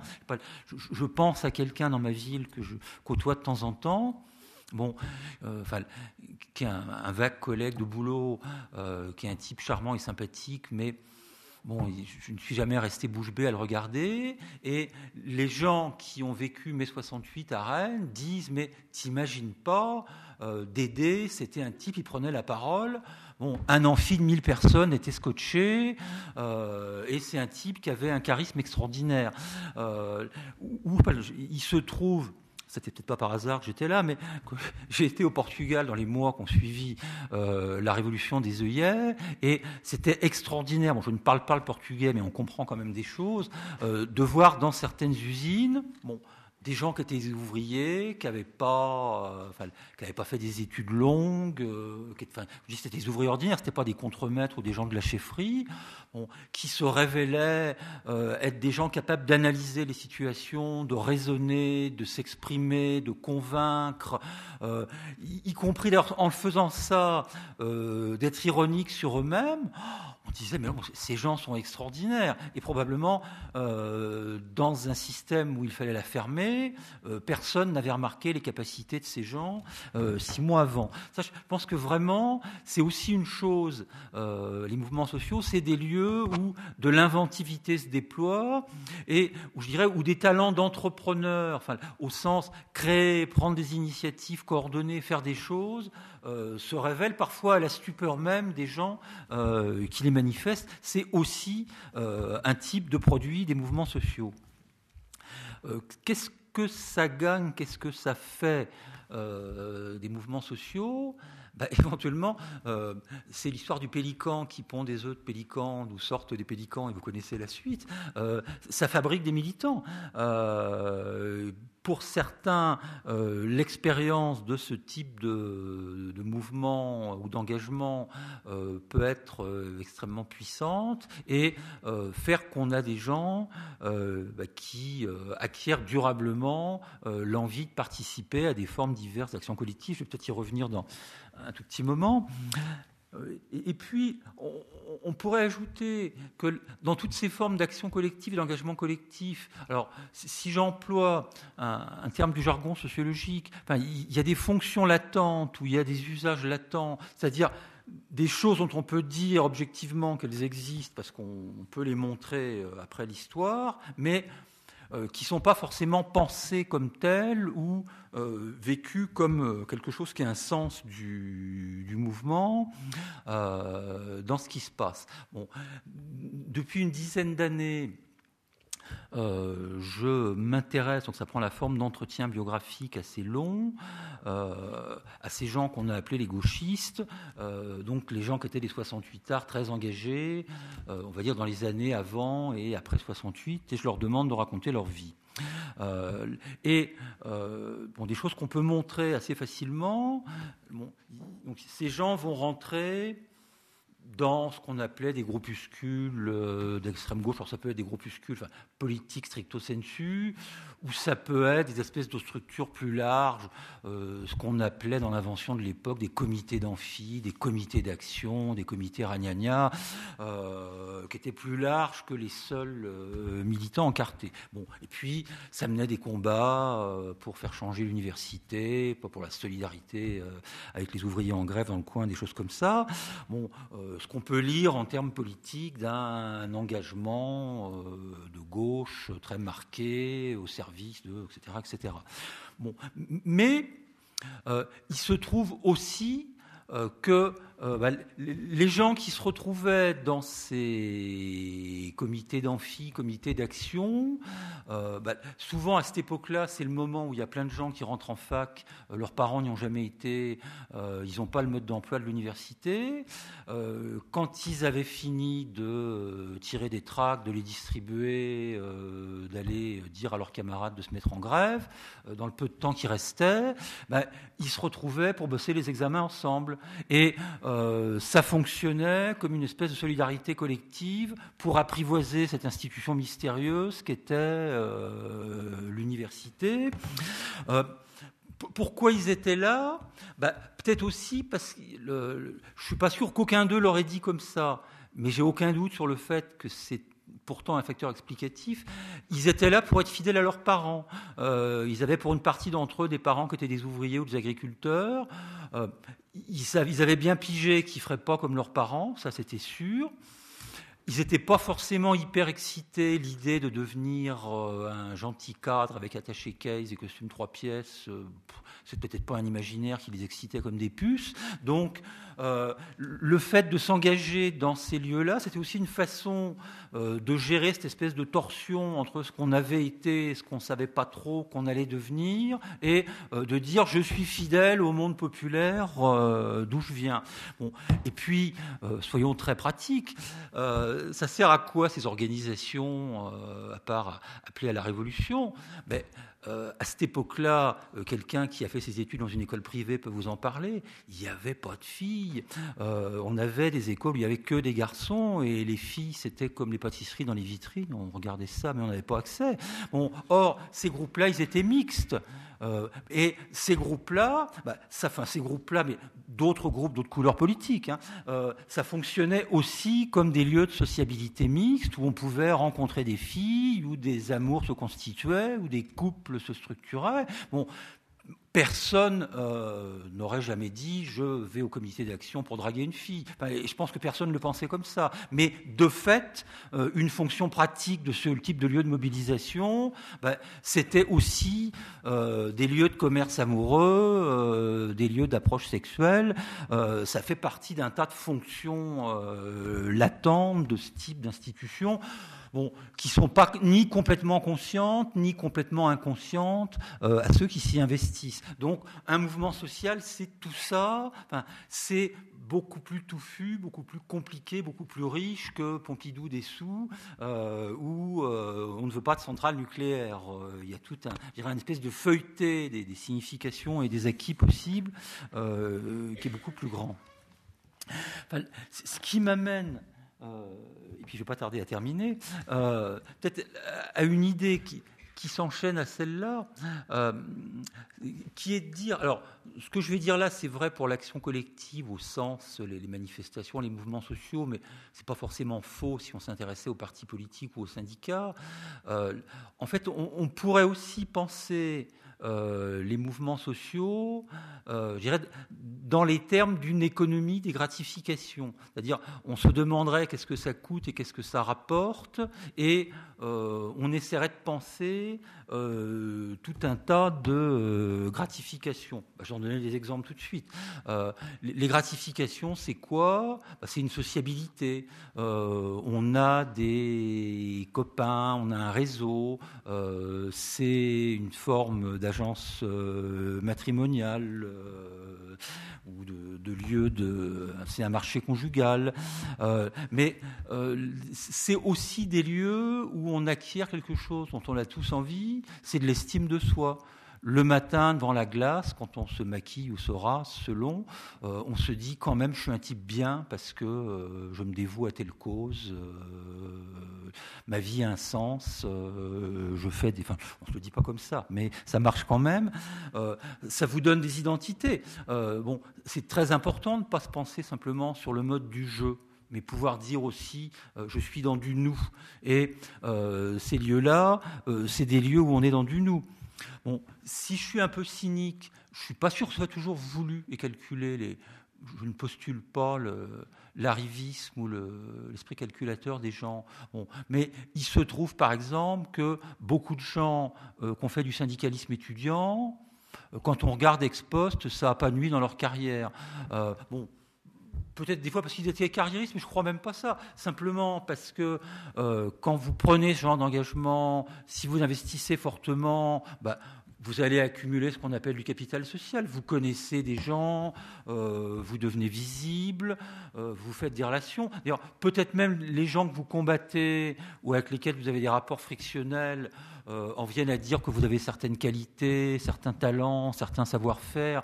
Vous accumulez du, capital social, de la visibilité et alors même que vous n'avez pas eu un esprit euh, de dire je vais tirer profit d'un engagement désintéressé, il se trouve que euh, votre désintéressement euh, rend un certain nombre d'intérêts, ou ça peut être très simplement le fait que si vous investissez fortement dans un mouvement, bah, vous allez rencontrer les chefs. Bon, vous allez dire ah oui, voilà, j'ai rencontré, je connais truc, j'ai mangé avec machin.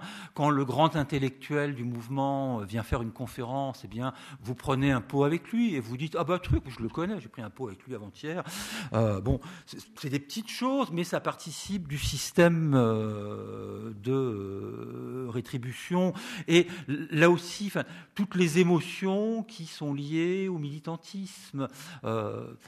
Pas dénoncez-vous, ceux qui ont déjà fait des collages d'affiches la nuit, euh, allez coller les affiches. Euh, bon, est-ce qu'on va rencontrer ceux d'en face euh, Est-ce qu'on va arriver à les éviter Est-ce que ça va bien se passer Est-ce qu'on va se faire prendre par les flics? Bon, alors, on risque rien dans un pays démocratique, mais c'est des petites émotions du jeu de cache-cache et ça fait aussi partie du, système de gratification. Le pot qu'on va boire avec les copains après la, soirée. Bon, voilà, il y a vraiment toute une économie. Affectif qui renvoie à des gratifications, à des sentiments d'identité collective, d'estime de soi, mais euh, qui débouche aussi des fois sur des choses beaucoup plus matérielles, euh, qui s'appellent l'accès à des postes, l'insertion dans des réseaux, des accélérations de carrière, de la visibilité sociale. Bon, qui sont des choses qui ont des, rendements pratiques, et y compris j'avais commencé à évoquer ça tout à l'heure. Euh, je, pense que dans certains cas, un des produits de l'action collective et un des effets ambivalents de ces gratifications, euh, au fond, c'est qu'il y a des gens qui sont marqués pour la vie. Euh, alors, c'est pas n'importe quel engagement, euh, mais en, en, gros, je serais tenté de dire, plus vous avez été dans des formes d'action collective qui supposaient des prises de risques, alors, dans nos pays, on risque jamais énormément de choses, mais bon, ça peut être des prises de risques physiques, vous faire taper dessus par euh, des gens euh, qui ne sont pas pacifiques et qui ne vous aiment pas. Euh, ça peut être prise de risque par rapport à des sanctions professionnelles ou à des choses qui vont nuire à votre carrière ou à vos études si vous êtes étudiant des engagements qui marquent, je dirais, c'est des engagements très intenses. C'est une chose euh, de dire, OK, euh, je vais venir vendre votre petit journal des écolos euh, tous les dimanches matins sur le marché, et de dire, vous pouvez compter sur moi 30 heures par semaine, je suis un militant professionnel. Et je, je, pense aussi qu'il y a, au fond, il y a des espèces de situations de choc qu'on peut rencontrer euh, dans l'action collective qui peuvent vous faire basculer. Alors, je sais pas, ça peut être quoi? Euh, ça peut être euh, la confrontation à la violence, découvrir dans une situation que le monde n'est pas peuplé que de gens gentils, euh, et vous êtes soumis à une situation où vous êtes exposé à, à une violence physique qui vous marque. Euh, mais les, chocs moraux, je pense des gens qui ont travaillé sur les mouvements, les personnes qui défendent les droits des animaux ou qui sont végétariens, montrent qu'assez souvent, il y a pour une partie de ces militants un choc moral. par exemple, c'est l'actualité, euh, avoir vu ce qui se passait vraiment dans un abattoir, la barbarie euh, avec laquelle les animaux étaient traités, le spectacle terrifiant de, ces bêtes qui sont tuées dans des, conditions de cruauté extrême. Bon, et, là, non, bon, c'est pas possible, euh, ça peut pas rester. je pense, je ne l'ai pas vécu, mais j'ai lu ça dans un un article, quelqu'un qui était devenu un militant pacifiste, parce que son père, qui devait être un ancien marine, commentait à la télé des images d'un combat pendant la guerre du Vietnam et utilisait le vocabulaire du marquage de points au football américain pour expliquer comment les Marines marquaient des points en montant la colline. Et qu'on puisse parler comme ça quand des êtres humains mouraient, ça avait tellement euh, bouleversé cet adolescent euh, qu'il était devenu euh, pacifiste dans la foulée. Mais les chocs, ça peut être simplement le fait, ce que certains collègues ont appelé en propos de 68 les rencontres imprévues. C'est-à-dire, vous rencontrez des personnes ou vous découvrez des milieux sociaux que vous n'auriez pas logiquement dû rencontrer, vu d'où vous venez, vu ce que vous faites, euh, etc. Et vous prenez ça euh, comme une baigne, euh, vous découvrez qu'il y a des gens complètement différents, qui ne sont pas forcément les stéréotypes que vous faisiez d'eux, ça fait vaciller un certain nombre de certitudes. Bon, je dirais que plus vous cumulez des choses comme ça, plus vous avez de chance que, euh, d'une certaine manière, ça vous est donné. Ça ne fait pas de vous des militants inoxydables, ça n'existe pas, mais ça donne des chances que vous ayez des dispositions militantes qui perdurent. Euh, je pense par exemple à quelqu'un qui s'appelle Doug McAdam, euh, qui s'est intéressé, euh, ça, vous parlera peut-être, il y a eu un film de fait, la Mississippi Burning, ces étudiants qui ont participé à ce qu'on appelle Freedom Summer, c'est-à-dire qui étaient souvent des étudiants donc états-uniens de bonne famille dans des universités chicos, à qui on a dit en 64 ou 5, est-ce que vous êtes prêt à venir euh, un ou deux mois cet été dans des États du Sud, dans des communautés noires, euh, ou pour aider à faire de la formation, ou pour les mobiliser pour s'y s'inscrire sur les listes électorales. Bon, et euh, donc comme c'était très bien organisé, les gens remplissaient des questionnaires extrêmement longs, c'était quasiment comme pour adhérer au Parti communiste dans les années 30, de raconter toute leur vie, et ces questionnaires ont été archivés de sorte que Macadam a pu, en retrouvant les archives, en fait, il a fait plusieurs piles et il a en partie. Donc, il y a ceux qui n'avaient pas été retenus, ceux qui avaient été retenus, et parmi ceux qui avaient été retenus, certains n'y ont pas été. Bon, bah, ils ont eu peur, euh, ils ont eu des empêchements, ou leurs parents leur ont dit non, non, euh, pas de ça.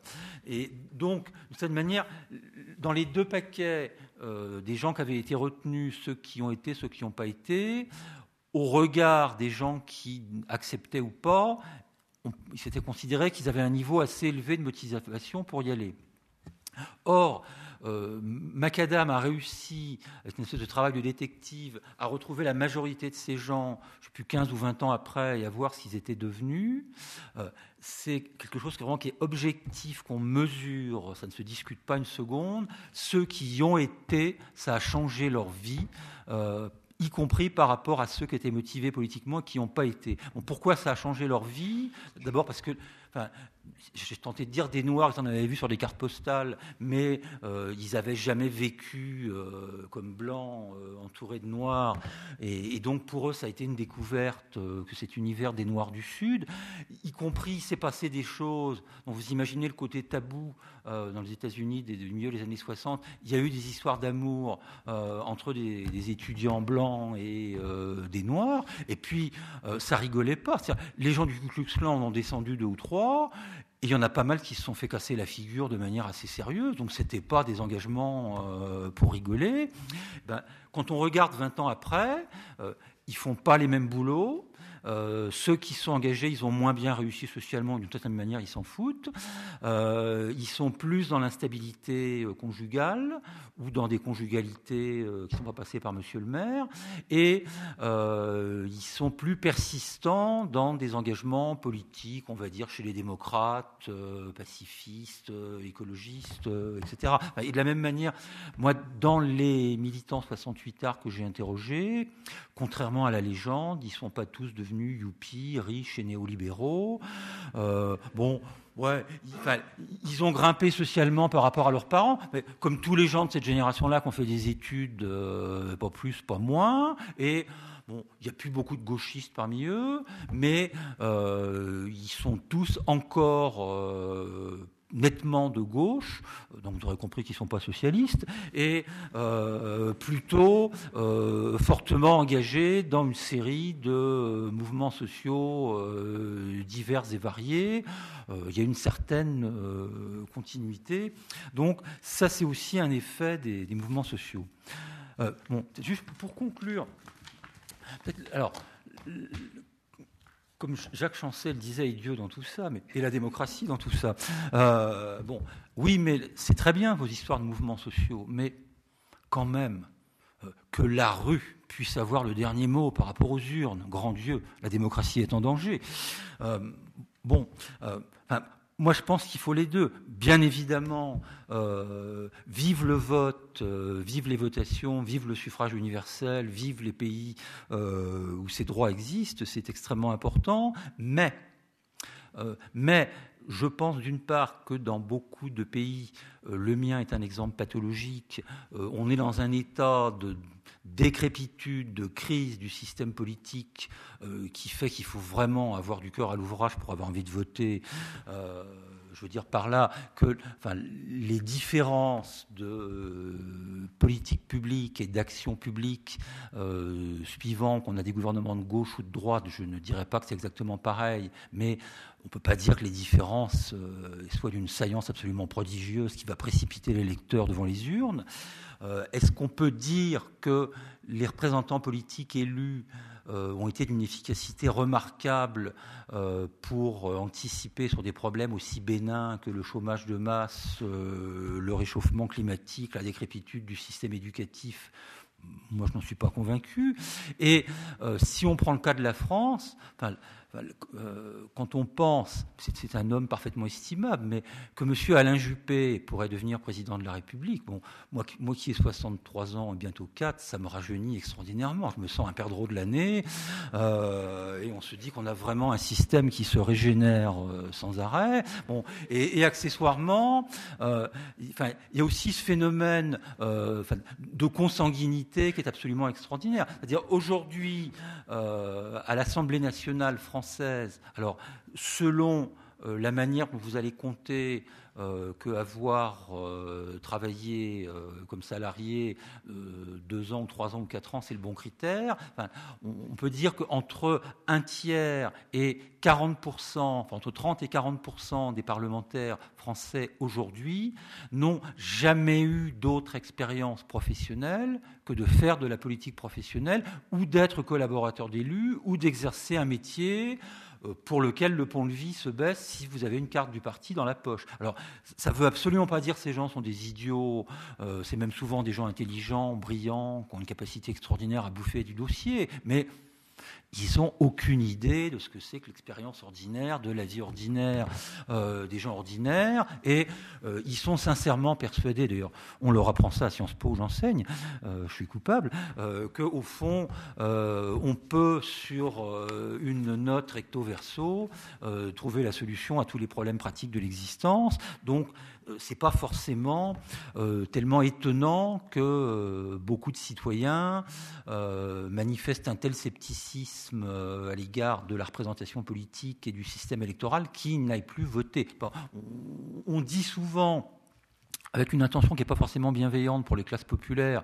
Le premier vote des classes populaires en France, c'est le vote Front National. Non, le premier vote des classes populaires, c'est de ne pas voter, euh, de ne pas être inscrit sur la liste électorale et de ne pas aller euh, voter. Euh, et ce qui ne veut pas dire que euh, les gens seraient des espèces d'individualistes qui s'intéressent plus à aucune espèce d'idée de bien commun, d'enjeu partagé. Euh, ça veut dire que la politique officielle, ils y croient euh, de moins en moins. Donc, de ce point de vue-là, je pense qu'effectivement, l'action collective, les mouvements sociaux dans leur diversité, sont devenus un rouage absolument essentiel de la vie démocratique comme alternative, comme procédure d'appel à côté et contre les mécanismes de la, démocratie représentative. et de manière plus générale, que dans un univers où le pourcentage de la population qui a fait des études longues euh, qui est scolarisé, qui a du capital culturel, qui a des connaissances qui n'étaient pas du tout diffusées à ce degré-là il y a une génération ou deux. Enfin, l'idée euh, que la vie en société la démocratie, si on met un bulletin dans une urne et on s'écrase pendant cinq ans, euh, c'est complètement sorti de l'univers mental des nouvelles générations. et j'ajoute tant mieux, et elles ont bien raison. Euh, donc, euh, les mouvements sociaux, c'est un des moyens, mais ce n'est pas forcément le seul. Ça peut être les votations d'initiatives populaires, ça peut être des enquêtes d'opinion bien faites, ce qui est un oxymore, euh, qui permettent de dire tout le temps, on, attendez, ça, ça a bougé, nous, on pense que, etc. Bon. Et pour terminer, j'ajouterais que je ne sacralise pas pour autant les mouvements sociaux. les mouvements sociaux, bah, ça peut être le lieu de violence tout à fait désagréable. Euh, on est bien placé pour en parler en ce moment. Il y a des mouvements sociaux pas sympathiques qui mobilisent des gens dans la rue. On peut mobiliser des gens dans la rue pour des idées euh, racistes, euh, xénophobes, pour de l'intolérance religieuse, pour des, religions diverses et variées. Il y a, enfin, il y a cette catégorie. Les anglo-saxons disent ugly movement, mais oui, il y a des vilains mouvements qui mettent en cause la démocratie. Donc il ne s'agit pas de dire tout ce qui est euh, action collective, euh, c'est très bien, mais euh, je pense qu'on a besoin des mouvements sociaux et que les mouvements sociaux sont partie intégrante de la démocratie. et d'ailleurs, la preuve empirique, c'est que si vous regardez, il y a eu un tas de travaux de fait, le nombre et la diversité des groupes sociaux qui utilisent des répertoires d'action protestataires euh, est bien plus grand qu'auparavant. Pour les choses simplement, euh, si je caricature, avant c'était les gens de gauche et les classes populaires qui manifestaient dans la rue. Bon, maintenant, euh, même les cathos euh, intégristes en Leden vont manifester dans la rue et on pourrait trouver un, tas d'exemples. Bon, et, c'est leur droit et tant mieux à, bien des égards. Et que ce soit en termes de variété sociale ou de spectre politique, le nombre de gens et le nombre d'occurrences des activités protestataires est sans précédent.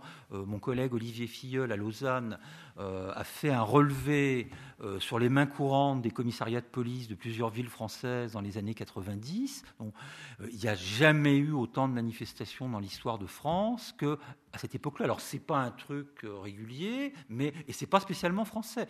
il y a une intensité, une banalisation des activités protestataires qui montre que c'est vraiment rentré dans les mœurs comme une façon de s'exprimer comme des citoyens majeurs et autonomes.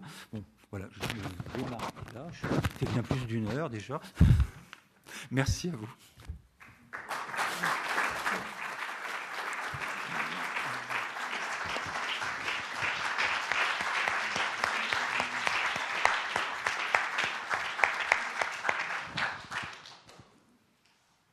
Merci beaucoup Eric Neveu pour, euh, pour euh, cette belle conférence sur les mouvements sociaux.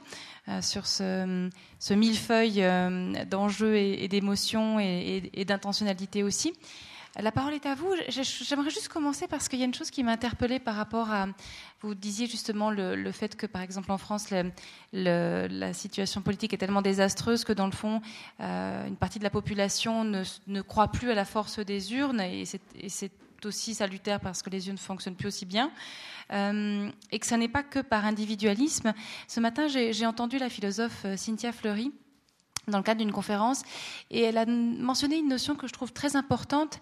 Elle dit euh, les gens on leur a tellement lessivé le cerveau avec la notion de remplaçabilité, tout le monde est remplaçable, que du coup, ils ne se sentent plus des individus et, ne peuvent plus croire au projet collectif, paradoxalement. Hein. Il y a, l'idée qu'ils euh, n'ont plus de valeur et s'ils n'ont plus de valeur, ils n'ont plus rien à défendre de collectif. Et, quand vous parliez, elle parlait aussi d'abstention et euh, de vote d'extrême droite. Elle les liait justement comme symptôme peut-être d'une d'une désubjectivisation. On n'est plus des sujets, on n'est plus des sujets reconnus en tant que tels, notamment des citoyens politiques. Est-ce que vous pourriez commenter cette notion de remplaçabilité par rapport aux mouvements sociaux?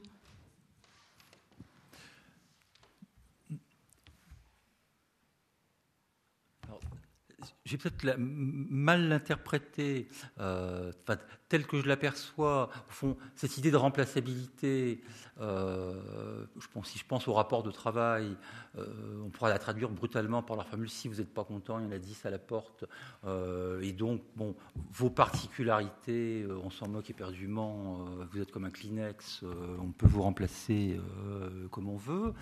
Donc, oui, je, je pense, enfin, je pense que ce n'est pas non plus un hasard s'il y a cette énorme littérature qui sort en France, mais pas seulement en France, autour de la question de la souffrance au travail, du burn-out, de la, démoralisation.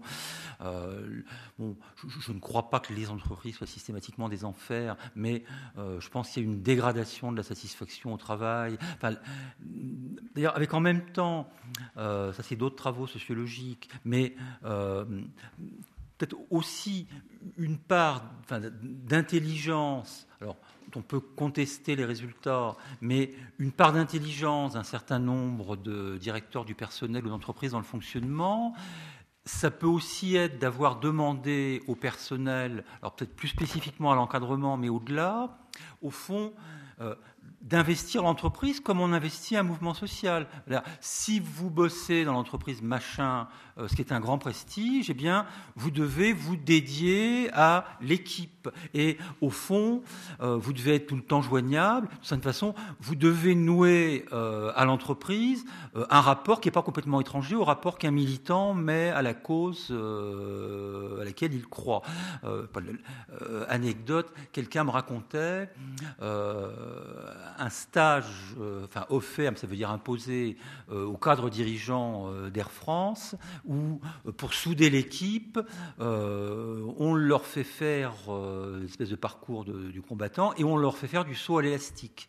Et donc, Bon, il y a un cadre, enfin, je le comprends très bien, moi j'ai le vertige, pour qui c'est un truc terrifiant. C'est vraiment, il pense qu'il va mourir de terreur, euh, mais euh, il se dit que s'il saute pas, euh, il va sauter autrement, et donc il le fait. mais c'est quand même un niveau d'engagement absolument terrifiant dans l'institution. Et on a ce paradoxe, c'est à la fois, vous devez être plus que des bons petits soldats, vous devez être parfois les militants de l'entreprise, et puis euh, quand vous n'êtes pas assez militant, bah, de toute façon, il y en a dix qui sont prêts à militer plus que vous à l'extérieur. Mais il, me semble aussi que euh, un des problèmes dans le rapport aux politiques, euh, c'est au fond l'extrême difficulté à fabriquer un projet collectif. C'est-à-dire, quoi qu'on en pense, euh, à bien des égards, quelque chose qui s'appelait le marxisme, qui avait 50 déclinaisons, hard, soft, tout ce que vous voulez, euh, a servi pendant des décennies euh, à exprimer les malaises collectifs avec un lexique qui disait qu'il y avait des classes sociales, qu'il y avait des exploiteurs, des exploités, qu'il y avait de l'injustice, il y avait des moyens de production, gna gna gna. bon, Maintenant, euh, à la fois à cause de ce qui s'est passé euh, dans les pays de l'Est, euh, parce que tous les gens, paraît-il raisonnables, vous disent que si vous voulez réfléchir en cette direction-là, eh bien, vous prenez un aller simple pour Tirana sur Ergoulag, donc ça vaut pas la peine. donc c'est complètement disqualifié. et, je pense à une phrase, c'est Adam Michnik, un des intellectuels de Solidarnosc, qui disait à propos de la Pologne communiste, la réalité était terrible, euh, la réalité était oppressante, et on n'avait pas les mots pour le dire. Effectivement, quand vous voulez dire que les ouvriers sont exploités et que les gens qui les exploitent s'appellent le Parti ouvrier, vous n'êtes pas bien. Alors, je ne dirais pas que nous vivons dans l'équivalent de la Pologne, bien évidemment, ce n'est pas comparable, mais on n'a plus les mots pour le dire. Euh, les pauvres mots qu'on a, qui sont de ce lexique-là, euh, on ne veut plus les utiliser, on n'ose plus les utiliser, on nous dit qu'il ne faut pas les utiliser, et on n'en a pas vraiment inventé d'autres. Euh, ce qui explique sans doute pourquoi, même si les gens y vont en marchant à reculons, bah, parmi ceux qui fabriquent du nous, oui, il y a le Front National qui dit des choses simples, la nation, la préférence nationale, plutôt mon frère que mon voisin, plutôt mon voisin que gna gna gna. Euh, eux, ils arrivent encore à fabriquer du nous, et euh, ça sent un peu Laurence, mais euh, il y a au moins un discours qui, propose. Oui.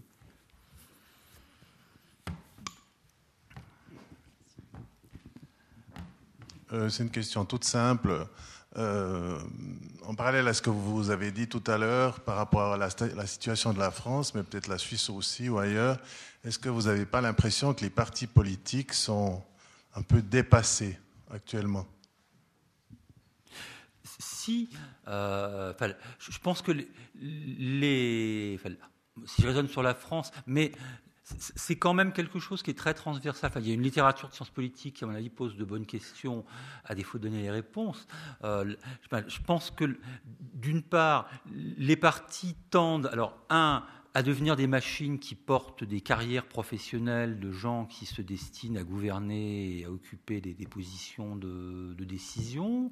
Deux, euh, sont de plus en plus coupés bon, j'aime pas ce mot société civile, je sais pas ce que ça veut dire, c'est tout mou, mais euh, sont de plus en plus coupés de la, en tout cas, des débats sociaux euh, qui existent dans les mondes des entreprises, des associations, euh, tout ce qui relie des gens entre eux structurellement, et, plus encore, qui sont en état de mort cérébrale, c'est-à-dire quel est le niveau de réflexion intellectuelle ou d'anticipation sur des enjeux des, futurs, des grands dossiers qu'il y a dans les partis politiques? je pense euh, euh, un 68 arc a mal tourné. Euh, le sénateur Henri Weber, qui est passé de la Ligue communiste révolutionnaire au Parti socialiste, dans un moment de sincérité, Weber dit dans une interview le parti ne pense plus, mais d'ailleurs c'est normal, on n'a pas le temps. ce qui n'est pas entièrement faux. C'est aussi un monde où on vit dans un, truc complètement speedé, hystérique, sans arrêt, avec des, des, bouclages, des dossiers urgents, des conflits, des tensions. Effectivement, on n'a pas le temps de prendre du recul. Et donc, mais heureusement, nous avons les think tanks. Euh, le problème, c'est que les think tanks, ils sont peuplés des mêmes. Les, think tanks, c'est des gens qui piaffent avant d'entrer dans les partis politiques. Les think tanks, j'ai rien contre Sciences Po, j'y enseigne. Euh, c'est les diplômés de Sciences Po. Euh, les think tanks, c'est des gens qui viennent de milieux sociaux très favorisés, qui parlent quatre langues, qui sont des cosmopolites, qui se baladent en avion toute l'année. Bon, je fais partie de ces gens-là. Ah non, je parle pas quatre langues. Mais s'il y a uniquement ces gens-là qui produisent la réflexion sur comment vivre ensemble, on, va à la cata. Donc effectivement, euh, à l'instant où on parle, euh, je pense que dans beaucoup de cas, le, niveau de réflexion, de capacité au, au, beau sens du terme, à se prendre la tête dans les mains, à essayer de se saisir de tous les savoirs qui sont produits dans la société, mais bon, c'est dans les universités, mais c'est aussi dans les, entreprises, euh, les, artistes, les créateurs, le monde associatif. Ça remonte plus.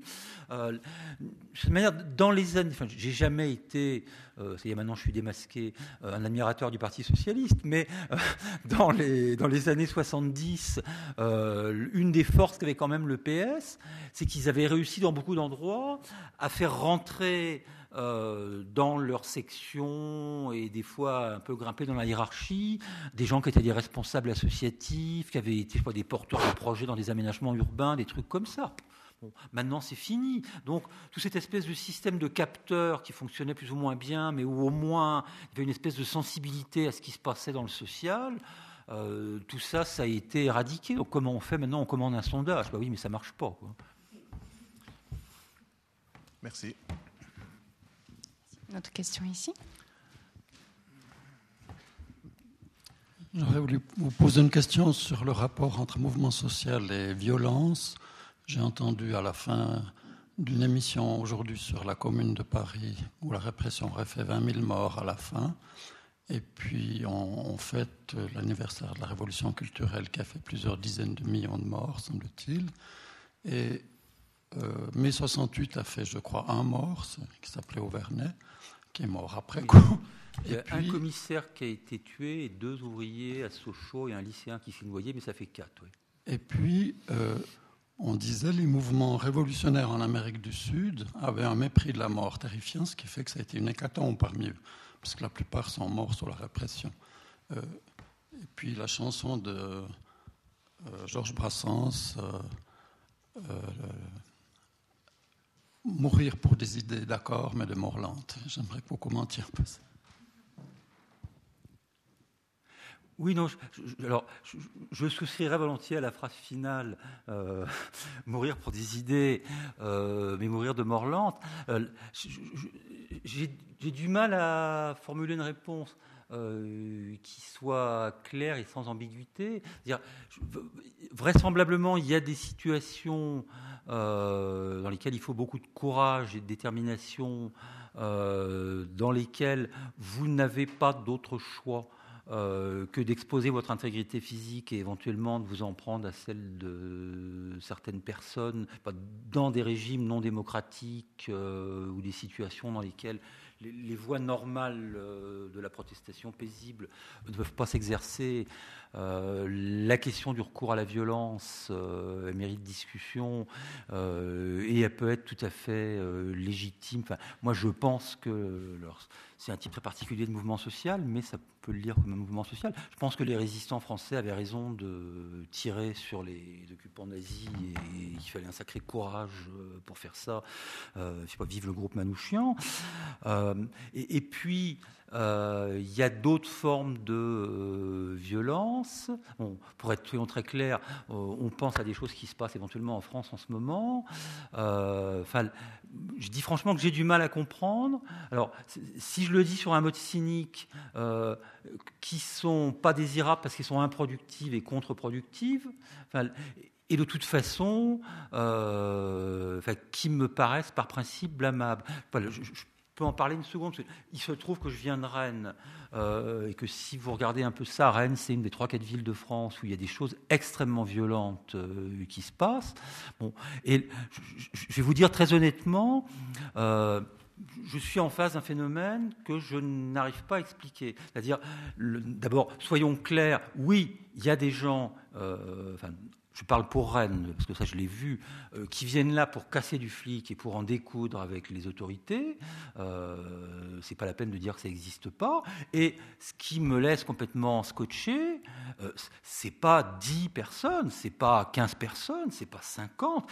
Il y a des centaines de jeunes euh, qui arrivent masqués, cagoulés, euh, équipés pour se protéger contre les coups, euh, avec des banderoles qui sont elles-mêmes capitonnées et qui leur permettent de charger la police. Euh, il y en a qui ont des grappins pour faire tomber les, barrières de, police.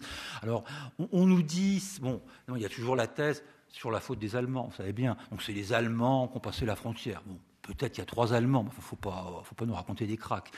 on nous dit, c'est les zadistes. Bon, Ouais, c'est possible puisque Rennes, euh, Notre-Dame-des-Landes, c'est entre Rennes et Nantes. Mais euh, ce qui est très étonnant, moi, je pense qu'il y a euh, un nombre très important de jeunes, alors des jeunes politisés qui sont peut-être plutôt des étudiants, des jeunes pas politisés qui profitent de l'aubaine pour essayer d'aller casser du flic. Bon, je, trouve ça idiot. Je trouve ça malfaisant, indéfendable. en même temps, euh, et c'est pas du tout une façon d'excuser. Je me dis, mais j'ai envie de comprendre. Qu'est-ce qui fait, euh, ma génération n'a pas connu ça, que euh, des centaines de jeunes soient prêts euh, à aller se battre, euh, et c'est pas pour rire, avec la police. c'est quoi les et je pense pas que ce soit tous des gens, des espèces de gens idéologisés comme des fous. c'est quoi les situations qui amènent à ce type de radicalisation? Et je, n'ai pas de réponse à vous donner. c'est vraiment un truc que j'aimerais comprendre. J'ajoute aussi que enfin, la manière dont la police maintient de l'homme assure le maintien de l'ordre en France en ce moment est extrêmement curieuse. C'est-à-dire qu'il y a vraiment des modes d'organisation de la police. On voudrait maximiser l'efficacité des casseurs qu'on ne ferait absolument pas autrement. Euh, je donne ce petit exemple. Bon, euh, comment ils font à Rennes euh, pour mettre, par exemple, des objets contondants qui vont servir à aller taper sur les flics? Ils n'y arrivent pas avec. Ils sont rangés très soigneusement dans des poubelles à roulettes sur le parcours de la manif mais dites-moi, si moi je sais ça, la police ne le sait pas? Euh, et ça demande vraiment des compétences techniques absolument extraordinaires de passer faire le ramassage des gourdins avant le passage de la manif. Bon, c'est quand même très bizarre comme histoire. Ou euh, le fait aussi que la police et c'est tant mieux, disposent de ce qu'on appelle des armes non létales. Ils ne vont pas nous tirer dessus à balles, euh, ils vont utiliser des flashballs ou des tasers. Euh, le problème, c'est que quand vous utilisez un flashball et que vous visez la tête de quelqu'un, bah, il y a un étudiant à Rennes, il est borgne pour la vie. Et je suis certain que ce qui est arrivé à ce jeune homme, ça veut dire qu'à la manif d'après, il y avait 50 étudiants de Rennes 2 de plus qui avaient vraiment envie de se farcir du flic. Alors, Qu'est-ce qui s'est passé? J'en sais rien. Je ne suis pas à l'IGPN. Peut-être que le policier qui a fait ça est le premier bouleversé, qu'il n'avait aucune intention de faire du mal aux manifestants. C'est très compliqué euh, de dire ce qui aurait dû être fait dans le feu de l'action. Mais euh, il y a effectivement des situations de violence euh, qui sont extrêmement alarmantes. D'autant plus que, enfin, une fois que c'est parti. Euh, je pense que c'est les engrenages que personne ne contrôle. Enfin, moi, je suis très inquiet. Quand j'ai vu les images hier soir là, de cette voiture de police incendiée et de ces deux policiers euh, qui auraient pu être gravement blessés ou tués, euh, c'est très, très alarmant. sur les cycles de revanche, d'animosité que ça crée. et, de ce point de vue-là, je suis tout à fait hostile à l'usage de la violence dans les manifestations dans le contexte d'un pays démocratique, ça n'a pas de raison d'être. Je ne sais pas si j'ai répondu à votre question. Ça, on est même euh, l'antithèse. Il y avait une question ici. Oui, merci. Contrairement à la France ou à l'Italie, la Suisse n'a pas de culture des mouvements sociaux.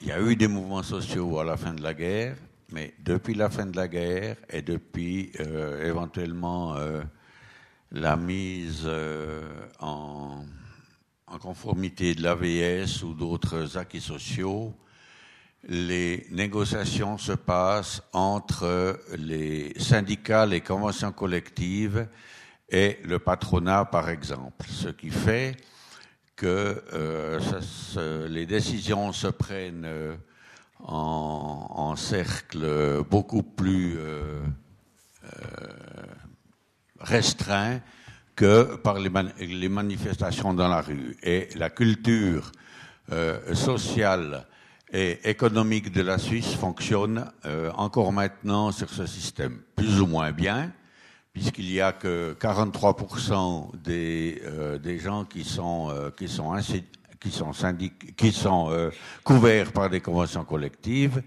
Et si on enlève de ce nombre les euh, CFF, donc les chemins de fer, la poste et les gens de la Confédération, il en reste plus que 24% qui sont couverts par les conventions collectives. Mais ça fonctionne comme ça et nous avons rarement des mouvements sociaux dans la rue temps en temps, il y a des fonctionnaires qui sortent, de temps en temps, il y a des agriculteurs qui sortent. Et nous, nous ne connaissons pas en Suisse euh, cette violence telle que vous la décrivez, euh, telle que vous la décrivez maintenant. Euh, d'autre part, nous votons souvent. D'autre part, nous votons souvent, quatre à cinq fois par année, et le fait est que si vous, en France, vous avez le 40% de gens qui ne vont pas voter et 60% qui vont voter, il semble que c'est la fin du monde, tandis que chez nous, c'est juste inversé. Donc il n'y a que 40% des gens qui, qui, vont voter, et on va encore le, réaliser dans les trois, dans les trois semaines à venir. Et si une votation est serrée, le euh, il n'y aura que le 20% qui va prendre la décision euh, pour l'ensemble du pays. Alors comment appréciez-vous cette, euh, situation que nous vivons en Suisse par rapport aux mouvements sociaux où chez nous ils n'existent pas alors qu'ailleurs qu'ils existent? Ben, Je pense que ce que vous Enfin, ce que vous dites, et au fond, la comparaison qu'on peut faire, au fond, vous nous donnez un très bon exemple. Euh, je dirais, vous faites un raisonnement sociologique. C'est-à-dire, euh, il faut penser les choses relationnellement. Et, euh, on ne pense pas les mouvements sociaux isolément sans regarder d'autres choses. Et effectivement, on regarde comment les choses font système. Et si je reprends vos termes, ben, je pense que si chez les Français on est plus souvent dans la rue que vous ne l'êtes ici, ou que si on, est plus dans la répertoire protestataire, bon, c'est pas simplement parce que le français est grognon. vous connaissez la jolie formule un, français c'est un italien de mauvaise humeur, mais je crois qu'il y a quelque chose de vrai derrière. bon, on est. Je pense que si on manifeste tant, c'est qu'on n'est pas syndiqué. Alors, c'est peut-être moins vrai euh, dans les années après la guerre, mais aujourd'hui, sur l'ensemble de la population active, on doit être à quelque chose comme 8% de personnes qui sont syndiquées. Et encore, avec un hiatus extraordinaire, ça doit vouloir dire 11 ou 12% dans la fonction publique. Et 4 ou 5% dans le secteur privé. Donc le syndicalisme chez nous, euh, il a un enracinement relativement faible euh, si on prend l'ensemble des entreprises, notamment des petites et moyennes entreprises. En, plus, euh, tout à l'heure j'évoquais l'idée que les autorités pouvaient en donnant des droits, en instituant des commissions, des lieux de concertation, etc., euh, moduler la protestation. Le, paradoxe, c'est qu'on a un syndicalisme qui est très faible du point de vue de ses effectifs de, cotisants et de son enracinement, et euh, où les énergies des responsables syndicaux sont très largement bouffées par de multiples activités de commissionnite, de réunionnite, de concertation, mais euh, ils sont les généraux d'une armée euh, où il n'y a pas de troupes, ce qui pose des questions. Euh, je pense qu'également en France, il y a beaucoup moins. Alors, je ne connais pas assez la Suisse, mais la comparaison qui me vient, c'est l'Allemagne. il y a beaucoup moins une culture de la négociation, même si c'est du bras de fer entre les responsables d'entreprise et les syndicats.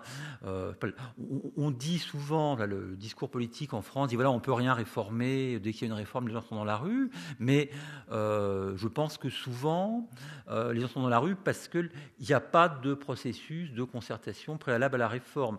Je pense que dans beaucoup de pays, si je prends ce dossier qui s'est posé partout euh, pour des raisons démographiques, on remet à plat le financement des retraites.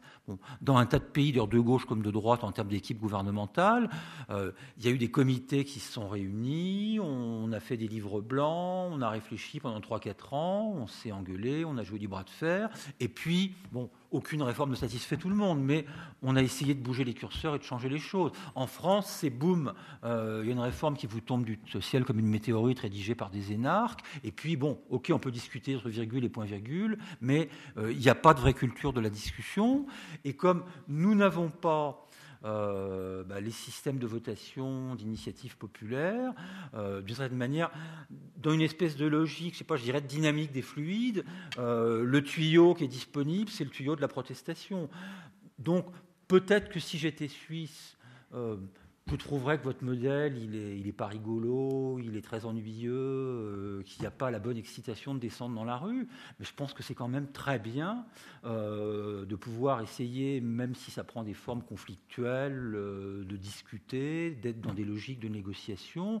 J'aimerais drôlement bien euh, avoir le droit de mettre ma signature en bas de demande de référendum d'initiative euh, populaire en France. Donc je pense que un système dans lequel, au fond, il y a une pluralité de canalisation euh, qui s'appelle la négociation, qui s'appelle la prise de parole par des corps intermédiaires de type syndicat, qui s'appelle des votations à l'initiative des citoyens, et puis la démocratie représentative classique Bon, c'est pas mal. Alors, je ne suis pas sûr que la Suisse soit un paradis, euh, ni le modèle politique, mais je pense que oui, de ce point de vue-là, vous pouvez dire qu'il y a des choses tout à fait intéressantes et euh, qu'il n'y a pas à rougir de faire une comparaison euh, avec le pays voisin qui se considère comme grand et qui pense que vous êtes petit, oui je suis navrée, mais malheureusement, on va devoir s'arrêter là puisqu'il est déjà 22 heures. Euh, merci pour, vos questions. Merci beaucoup à Eric Neveu. Je pense que c'est effectivement des observations extrêmement stimulantes et de réfléchir au rapport entre mouvements sociaux et, démocratie me paraît tout à fait euh, fondamental, quel que soit le, modèle dans lequel on vit, euh, quel régime politique on vit. Merci beaucoup à vous. Et puis, je ne peux que vous encourager à poursuivre les réflexions avec les livres d'Eric Neveu qui sont à votre à la vente par la librairie Caillot. Et merci de vos questions et de votre accueil.